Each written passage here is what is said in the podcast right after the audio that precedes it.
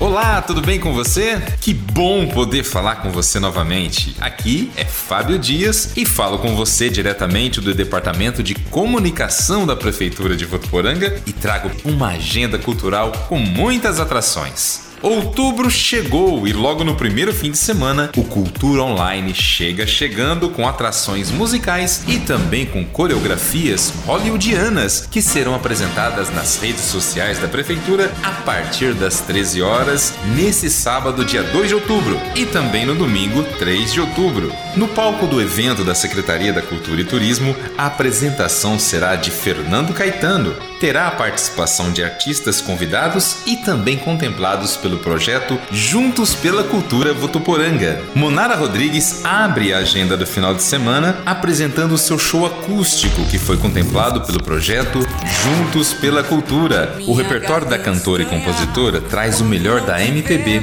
pop rock nacional e internacional. Em seguida, às 14 horas, o estúdio de dança Mariana Maricato entra em cena com a primeira parte do espetáculo apresentado em 2015, Hollywood repleto de coreografias de solo e balé aéreo, com belíssimos figurinos inspirados no tema do cinema americano. A programação do Cultura Online segue no domingo, dia 3 de outubro, e a abertura será com Vitor Renesto, também contemplado pelo projeto da Secretaria da Cultura e Turismo, que irá apresentar no comando da banda SP520 o show O Rock Não Pode Parar, com canções de rock nacional e internacional além de um vasto repertório autoral. Às 14 horas, o estúdio de dança Mariana Maricato finaliza as apresentações com a parte 2 do espetáculo Hollywood.